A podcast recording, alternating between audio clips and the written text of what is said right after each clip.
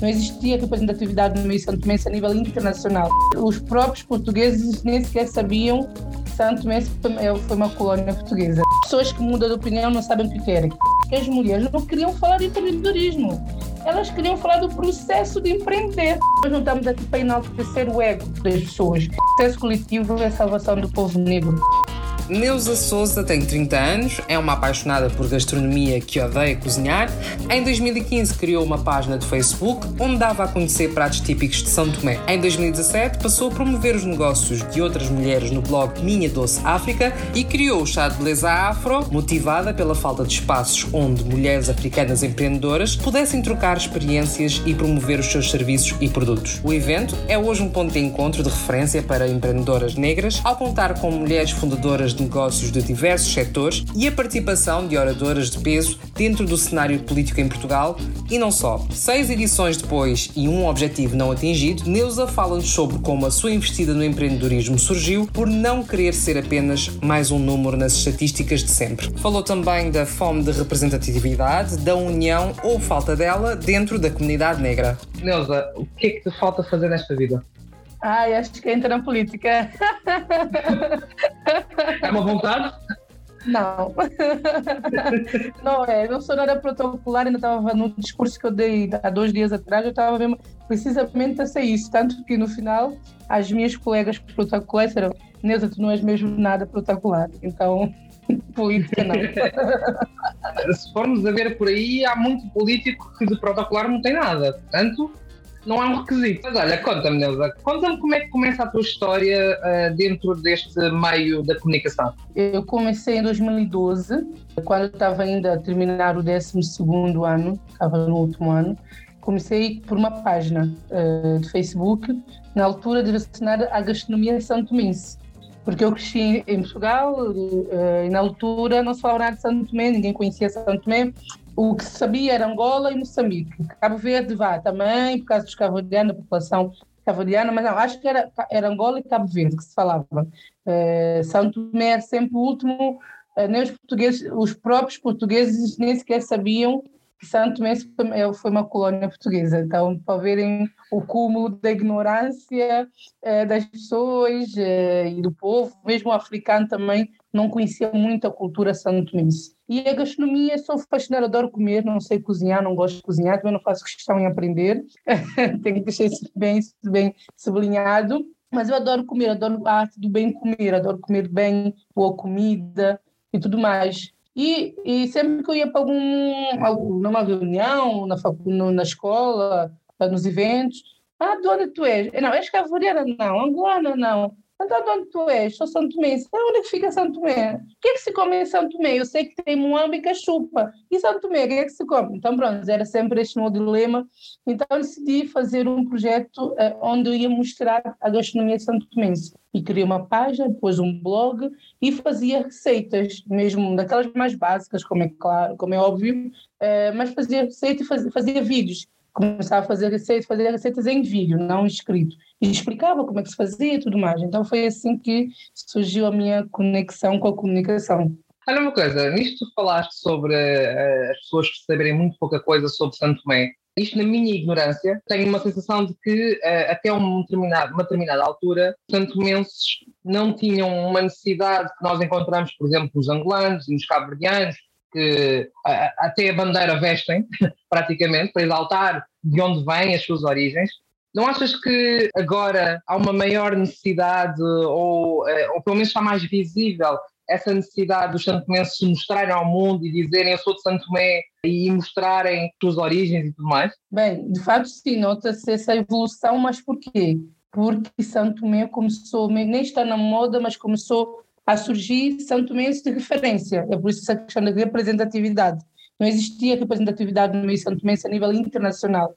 Então os Santo Menses tinham vergonha de dizer Santo Menses. Por quê? Porque somos um povo muito mais humildes, eh, não temos muita. Hum, somos o, o, país, o segundo país mais pequeno do continente africano e o país africano com menos população, então não existe muito essa questão da representatividade fora de Santo Tomé. Então os Santo Tomenses não tinham orgulho em ser Santo Tomenses. É, depois éramos gozados por causa do nosso sotaque, eu inclusive sofri por causa do meu sotaque é, dos eras e tudo mais, é, gozados como pessoas bananeiros, comem muito banana com peixe. Então não tinha alguém que nós pudéssemos dizer, não, ele é Santo e é assim, tá, tá, chegou nesse patamar. É, e quando surgiu o escalema, a importância do escalema, por isso é, os escalemas representam tanto para os músicos, para a música e cultura santomense, depois surgiu a Rosalina Silva aqui em Portugal, e foram surgindo uns ou outros santomense. Hoje em dia os santomenses já não têm vergonha de dizer-se santomense, inclusive estão a ver que existe uma vantagem, né? Portanto, imaginar, estás num meio que tem muito, muito cavaliano, angolano, americano, e tu seres a única santomense lá, tipo, isso é espetacular. Uh, e tinha muitos músicos que diziam que são angolanos. Por quê? Porque não tinham orgulho, não, tem, não tinha nenhum músico santo mense que, que lhes deixasse orgulhosos para dizer, não, eu sou santo mense e estou a cantar. Então, para eles conseguirem entrar no mercado do, musical e ter uma certa fama, diziam-se santomenses, jogadores também diziam-se, não, diziam-se angolanos, jogadores também diziam, ah, mas o meu pai é, é angolano, eu nasci em Angola, tipo, não tinham nem um pouco de orgulho. E hoje em dia, com essa representatividade mais acentuada, já se tem mais orgulho em dizer Santo de dizer que são Santo Tomenses, já se fala abertamente sobre Santo Tomense, e as pessoas estão efetivamente a ver vantagens de ser Santo Tomense, porque ser diferente não é mau, é ótimo. Eu adoro ser diferente. As pessoas têm que perceber que a diferença é, é algo que vai nos distinguir dos outros. Estamos fartos de monopólios, não é? Então, é, acho que aos poucos as pessoas a perceber que a diferença não é algo mau como foi nos ensinando ao longo de tantos anos. Eu acho que as redes sociais foi é, aquilo que mais potenciou nós nos, nos mostrarmos um, tal como somos e mostrarmos o quão diferentes todos somos e o quão, na verdade, isso é agregador e é um plus a, a, acrescentar à nossa diversidade cultural e tudo mais, uh, e ao nosso crescimento uh, também, uh, sobretudo nós afro-europeus, portanto aqueles que já nascemos na Europa e que sempre tiveram necessidade de, de se identificar quase exclusivamente como europeus, embora sendo pretos, porque achavam que seria mais vantajoso ou que lhes abriria mais portas ou whatever. E agora conseguimos finalmente perceber que, na verdade, todo o nosso histórico ajuda também a termos uma outra visão das coisas e, e de como este mundo uh, funciona. Essa necessidade também foi o que motivou a criar uh, o, o, teu podcast, o Afropodcast e uh, o Chá de Beleza Afro? Bem, foram várias coisas, mas eu digo sempre, foi não querer ser mais uma negra em Portugal, mais uma. É, essa questão do monopólio, não é? De, de ser mais uma que trabalha no Colombo, ser mais uma que trabalha na restauração, ser mais uma que trabalhar para os outros, ser mais uma ser desvalorizada. Uh, e foi o meu maior motivo, minha maior motivação. Eu vi a minha mãe a trabalhar, sair de casa às seis da manhã, chegava em casa às 22, 23 horas, eu com apenas 12, 13 anos a cuidar dos meus três irmãos. É, minha mãe não tinha tempo para nos dar atenção, se bem que ela fazia o esforço, né? ela trabalhava tanto que é para poder nos dar um pouco de dignidade. E eu dizia, não, eu, eu sempre pensei, não quero ter essa vida. É, eu descobri-me feminista sem eu saber que eu sou. Descobri-me empreendedora sem saber que, que eu era, porque na altura não se falava tanto sobre essa questão. Então, havia muitas coisas que eu via no meu seio familiar eu dizia, não quero, não quero ser não quero ter essa vida, não quero ser isso. Eu acho que eu mereço mais que isso. É, mas apesar de não ver isso representativo, representativo nos mídias, efetivamente o ativismo digital veio revolucionar muitas coisas e veio abrir portas para muitas pessoas sonharem, apesar de ainda os meios convencionais de, de comunicação serem ainda uh, procurados, valorizados, o digital tem ganhado um espaço que o convencional tem que acompanhar, senão daqui a pouco perde o terreno. Então, a minha minha maior motivação foi não querer ser, ter de levar a vida que a minha mãe levava. E é, vamos falar então um bocadinho, que é no fundo o que motivou esta entrevista, o, o teu último evento, o Chá de Beleza Afro, que já está na sua sexta edição. Qual é o, o, o fundo deste projeto? Bem, o fundo começou, é, o projeto está é, dentro do Minha Doce África, não sei se sabes, né? Tinha um blog Minha Doce África, que atualmente, na altura, em 2015, já tinha já 20 e tal mil seguidores no Facebook. Na altura não estava muito no, no Instagram. É, então, esse projeto é. É da primeira leva de influências. Bem, é aquelas influências assim que davam visibilidade aos outros. Eu não aparecia muito eu, eu divulgava outras pessoas. Uh, mas pronto, eu já promovia as mulheres naquela altura. Uh, promovia o afroempreendedorismo, mas nem sequer sabia que era afroempreendedorismo. Eu só sei que eu promovia mulheres que estavam a fazer coisas, fazer uh, negócios, projetos e tudo mais. Uh, e quando eu comecei a, a, encaixar as ideias, estava confusa, tanto que o projeto tem sofrido várias mudanças e tenho que frisar, é bom mudar, nós não temos que ficar estagnados temos que mudar sim, porque estamos a ganhar conhecimento e a conhecer pessoas, e é normal que mudemos ideias. Desculpa, Vanessa, querias falar? Não, e, e, não só, concordo totalmente com o que estás, estás a dizer, porque uh, uh, nós não somos hoje aquilo que éramos ontem, nem somos aquilo que vamos ser amanhã. Então é absolutamente normal as coisas também sofrerem esse processo, portanto acho perfeitamente normal nós nos adaptarmos aos novos tempos. E é assim que na verdade conseguimos nos manter. E isto é super importante, sobretudo a nível de negócios, tu não acompanhares o ritmo de, da, da mudança do tempo, acabas por ficar para trás. Exatamente, então tem que salientar que é válido mudamos de opinião. Nós fomos ensinados que pessoas que mudam de opinião não sabem o que querem. Mentira, gente. Quem está quem tá nos ouvir, pessoas que mudam de opinião sabem perfeitamente o que querem e é sinal que estão em constante evolução.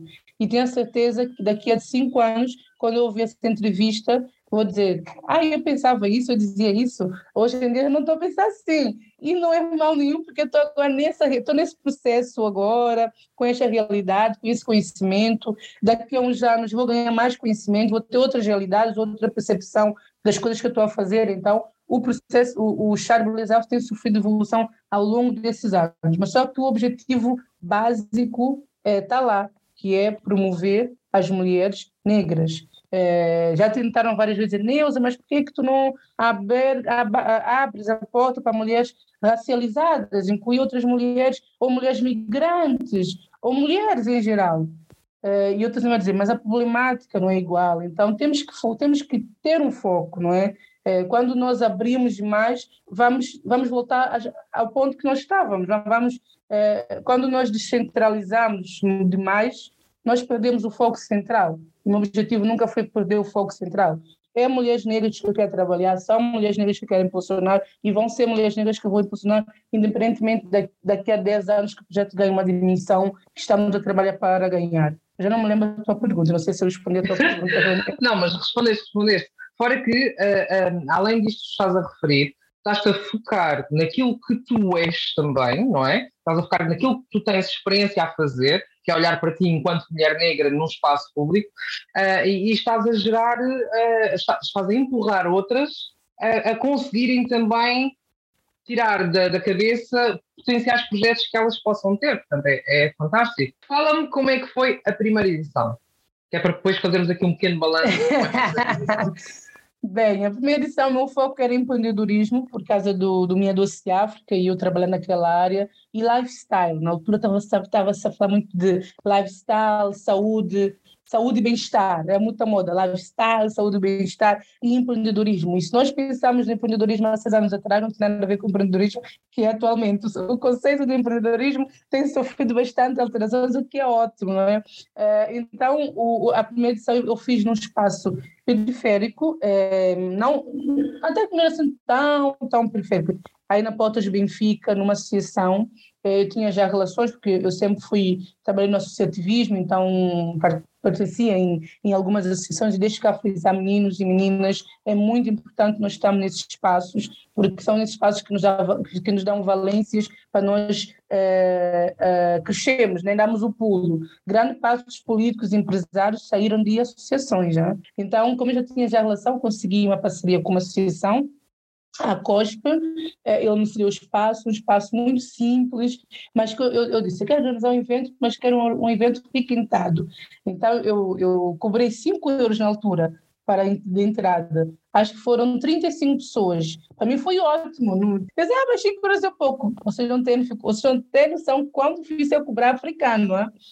Os africanos gostam de pagar para ir para a discoteca. Agora, para ir para eventos, acham que são coisas de português ou coisas de perder tempo e não vão querer pagar. Nem iria por aí. Eu uh, percebo perfeitamente o que estás a dizer, mas pensarmos também, por exemplo, que são os que têm menos posses financeiras para. Sim, sim, sim. Também explica-se. Não, explica-se, mas só que estou a falar mais em termos. Nós, na nossa comunidade, não criticando, mas falando o real, acho que também para trazer uma reflexão, é muito mais fácil pagar para ir para uma discoteca 20 euros ou 15 para ir para uma festa de barco ou isso, de pagar 10 ou 15 euros para ir para o evento. Mas isso aqui também já tem outras questões, tem a ver com a, a, a formação, o meio que nós estamos inserido, o conhecimento que temos, pronto, então já, já vai para outras, outras áreas que não, não, não é o Para que eu acrescentaria também, tens toda a razão no que estás a dizer, e não quero estar aqui a ser dedada do diabo, mas a vida é tão difícil, é tão dura, e nós sabemos, tu falaste da tua mãe, sai de casa às seis da manhã, volta de noite, uh, porque não pagar por, para se divertir e para espairecer e para, para aliviar a vida um bocadinho? Exatamente. Então, há muita coisa que eu acho que está por trás disso, na verdade. Tá, tá. É muita coisa mesmo. Cada vez mais tenho consciência disso, mas graças a Deus estamos a começar a ter outros acessos. É, mas, é, falando do evento, cobrei 5 euros, consegui que 5, 35 pessoas pagassem, um espaço super humilde, com as cadeiras e mesas do espaço, montamos uma mesa, porque a minha ideia inicial, para tu ver, que, não, que nem se efetivou, a minha ideia inicial era que as pessoas estivessem numa mesa redonda a tomar o chá, por isso é que chama-se chá de beleza afro. Enquanto que chá? Por que o chá? O chá, por quê? Porque chá é um medicamento, né? chá não é uma coisa que nos acalma, nós bebemos em qualquer ocasião. Existe chá de todos os tipos. E depois outra coisa curiosa, e também em Santo Tomé, não vou falar, vou falar da realidade de Santo Tomé. Como as pessoas mais humildes não tinham dinheiro para pagar o leite, que é mais caro que é importado, eh, elas bebiam um pequeno, um pequeno almoço, um matabicho, como se diz, era chá com pão. Então, não é só em Santo Tomé, é em Angola, é em Cabo Verde, acredito que em Moçambique também, é, é generalidade. Então, o chá tem uma coisa muito importante dentro da, da, da, nossa africanidade, não é? Pronto, então eu queria que as pessoas chamassem chá enquanto estão a ouvir, estão a beber do conhecimento de outra mana. Então, estávamos lá, 35 pessoas, tudo muito desalinhado, né, quando eu comparo, mas naquele momento foi ótimo, né, foi uma coisa maravilhosa.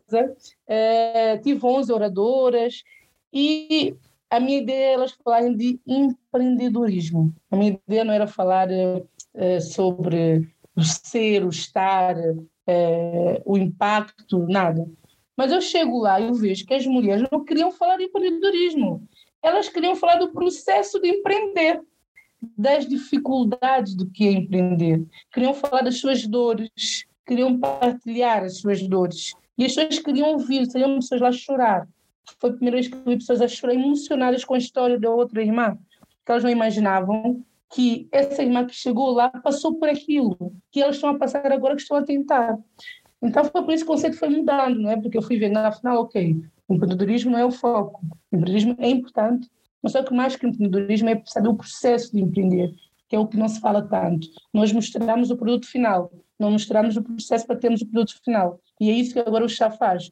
O chá mostra uh, para as pessoas que vão o processo para ter o produto final, as dificuldades, as lacunas, que não é fácil, mas é possível. Nós estamos tão habituados a, a ver o bonito, e esta é, já é a parte má das redes sociais, uh, ou a parte menos boa, Uh, nós estamos tão habituados a olhar só para o produto final, para o, o quão bonito foi, o quão, uh, quanto sucesso teve, que não percebemos todo o caminho que aquela pessoa teve que fazer para lá conseguir chegar. E nesse caminho há uma data de buracos e alguns até bem fundos. A edição deste ano, portanto, o sexto Chá de Beleza Afro, como é que foi? Um, da perspectiva que os outros tiveram, ok? E depois vamos lá chegar então à perspectiva que tu tiveste. Se eu fizer a comparação, foi tão mais fácil a chegar às pessoas, não é? Por isso é que é o processo. Eu Também gosto de focar no... desde conceito de edições, só que tinha que ser mais fácil chegar às pessoas. Já tens um, um público. Exato, não, mas estou a falar mesmo das pessoas que te ajudam, dos oradores mais difíceis. Nós sabemos que as pessoas não vão para qualquer coisa, né? ou não querem estar conectadas a qualquer coisa. Muitas vezes qualquer coisa é mais impactante do que a coisa.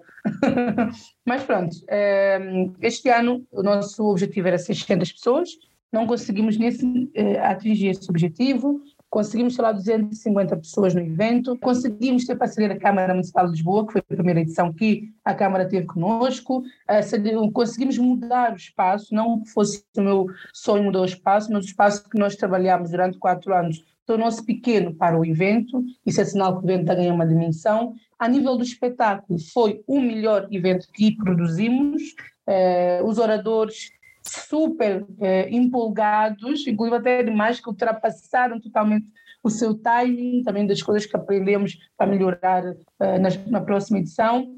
As pessoas saíram lá impactadas, que é o mais importante. Uh, uh, fiquei triste, acho que até falamos de não ter atingido o número, mas foi todas as pessoas com quem falaram, com quem eu falei e que viram, sentiram a minha tristeza, era Neuza. Mais do que o número, claro que o número importa, é a forma como tu impactaste cada uma das pessoas que estiveram presentes. E acredita que todas nós saímos impactadas. Eu saí, uh, eu estava quase para desistir, o Charles Zaffa refrescou-me porque eu queria continuar, eu consegui contato daquela irmã, eu fechei parceria com aquela irmã, eu tive acesso àquela irmã, eu, eu ouvi a história dessa irmã e percebi que afinal não é a única que passa igual, uh, eu, passa, uh, eu não sou a única que passo por aquilo, e de facto impactou as pessoas que estiveram presentes, impactou até as oradoras que tiveram a falar. Mais do que impactar os presentes, impactou quem falou, que é um dos objetivos do chá. E alguém me falou, uma, uma das voluntárias falaram de, de um, na reunião que tivemos, disse: Ah, mas Neuza, acho que nós falhamos é, porque quando os oradores chegaram, nós não tivemos um tratamento diferenciado para os oradores. Os oradores e as convidadas estavam meio que fossem iguais. E eu disse para ela: olha, um dos objetivos do chá não é enaltecer os oradores, é mostrar para as pessoas que vão participar no evento que um orador e um convidado estão no mesmo patamar, porque hoje quem é orador, quem é o convidado, amanhã poderá ser orador. Então nós não estamos aqui para enaltecer o ego das pessoas. Até porque cria muito mais proximidade entre as pessoas certo? Exatamente. Faz com que haja uma maior facilidade na convivência, pelo menos durante o evento, estabelecer contactos e criar o tal networking que toda a gente fala, não? Não, estabeleceu, porque olha, a Ana Sofia Martins, ela tive com ela um dia depois do evento, ela disse, ah, Deus, eu conversei com aquela pessoa que veio de Inglaterra de propósito para participar no chá, não sei o que. Tipo, ela teve tempo, porque uh, as pessoas que entraram, a minha staff perguntou, ah, mas Neuza, por que que não pões os oradores lá no palco, tipo, o, a distância, e, e, e, e em vez de estar a pôr sentado no mesmo lugar que os convidados? Claro que sim, eu ponho, uh, eu pus, uh, como se diz, uh, reservado, né? os oradores estão todos na mesma fila, mas estão, tem, as pessoas têm acesso aos oradores. E eu digo, não, eles estão aí, quando eles forem falar, vão ao palco, falam, depois voltam a sentar-se. E, as pessoas, e eles acabaram por ter acesso às pessoas. Todos os oradores falaram com todos, com as pessoas que foram ter com elas. Todos. E a Ana Sofia saiu lá impactada com várias histórias meninas que falaram com ela, que ela, que ela ficou com aquilo na cabeça. Ela saiu lá com história, não esqueceu, não foi só mais uma conversa, piada. Me manda um bocado o meu ego, não é que é outro. Temos pessoas a falar de determinadas coisas. A Francisca Van Dune é, falou algo. Ah, está aqui. Ela, ela disse, acho, eu vou repetir já, desculpe lá, eh, eu estou a acariciar um bocado o meu ego. É assim, estabelecendo um paralelismo entre autores políticos e da sociedade civil, a ex-ministra que o Coisa falou disse, frisou que a mentora do Charles Afro não exerce um cargo político, mas a influência dela no cotidiano vai muito além da política. Bravo! Bravo. E com a tua persistência, é que estás a fazer isso acontecer. É claro que tens pessoas que te ajudam, tens a tua equipa, uh, tens esta comunidade que acabaste por gerar também, não é? Uh, mas isto vem da tua persistência, da tua insistência, da tua resiliência, que nós muitas vezes falamos de uma perspectiva super romântica. Eu recordo-me agora do vídeo que tu fizeste no rescaldo do evento, já não sei se foi um dia a seguir ou se foi dois dias, dois dias a seguir, em que estavas extremamente triste, porque tinhas colocado um objetivo um bocadinho mais elevado, uh, não foi possível, mas uh, o que mais me chamou a atenção foi teres falado na união. O que é que é a união, Mesma? União é aquilo que eu tento levar para o chá, não é? União para mim, é claro que o sucesso individual é muito importante, é, mas o sucesso coletivo é a salvação do povo negro nós começarmos, imagina, Bantume, se todas as pessoas que, que partilham ou gostam, ou se não, se os 69, 80, são quantos seguidores que vocês têm? 80, uh, né? 89, 88, 89. No, só no Instagram. Só no Instagram. Estou falando, até eu vou focar no Instagram. Seguidores que têm. Se cada um tiver a transferir é, um euro ou dois euros, já ia ser 89 euros, não, 89 mil euros que vocês iam ter. Percebe? Se pelo menos 50%, nem preciso ser no 80, mas imagina que sim, é, 40 e tal mil pessoas dão um euro. Ia ser 40 e tal mil euros. Imagina que 15 ou 20, 30 ou 50% partilha Bantume. Iam ter um impacto estrondoso. Né? Então, esta luta de egos que existe dentro da comunidade é um dos grandes fatores, é, um, é o maior, para mim, na minha opinião, o maior fator da nossa não evolução enquanto comunidade. É, todas Achas que esta luta de egos está presente em todo lado? É tá. que eu vejo em todos os aspectos, em todos os âmbitos, em todos tá, os sectores. Tá, tá, é... todo.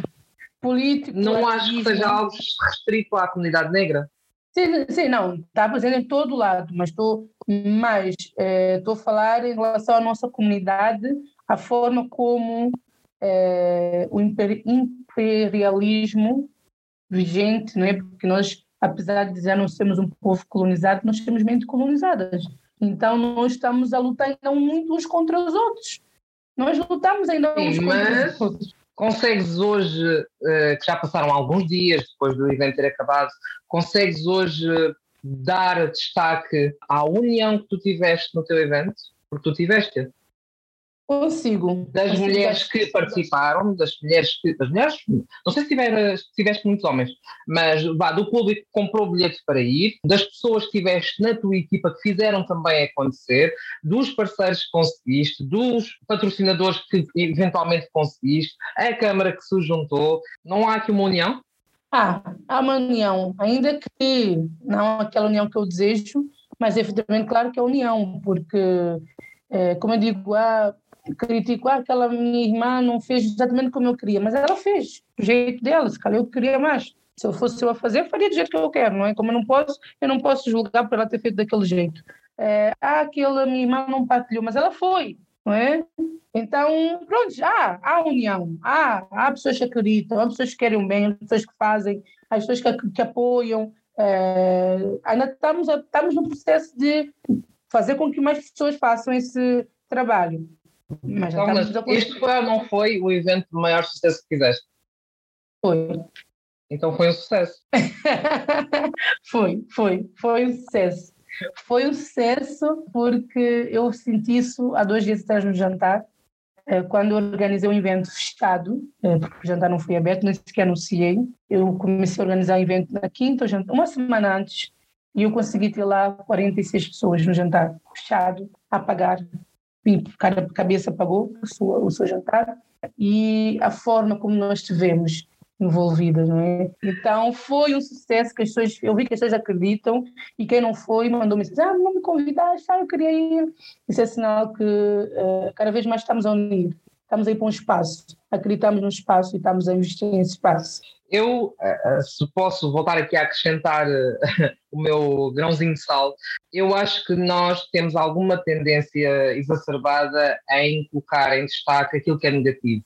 E não estou a falar da comunidade, nós, pessoas no geral, nós humanos, por isso é que é mais fácil nos recordarmos sempre do que correu errado do que aquilo que correu bem. Fora que esta comunidade, como nós gostamos de, de chamar, está de facto a criar uma consciência coletiva. Portanto, parabéns à, à união que conseguiste criar para que as coisas funcionem para ti e para tantas outras mulheres. E cá estaremos para o próximo Chá de Beleza Afro, sétima edição. Já estás a, pre a prever? Já estamos a prever, já tem a data. E já tenho até já uma oradora, não está confirmada, mas hoje ela vai confirmar. Isto acaba um e estamos logo a estar com outro. Hum, certo, faz todo o sentido, todo o sentido, Nelsa. Continuamos contigo nesta tua caminhada. Beijinho e até muito breve. Lembramos te que podes aceder a esta e outras entrevistas em bantuman.com, assim como podes também ouvir os nossos podcasts através do SoundCloud ou nas tuas plataformas de podcast favoritas.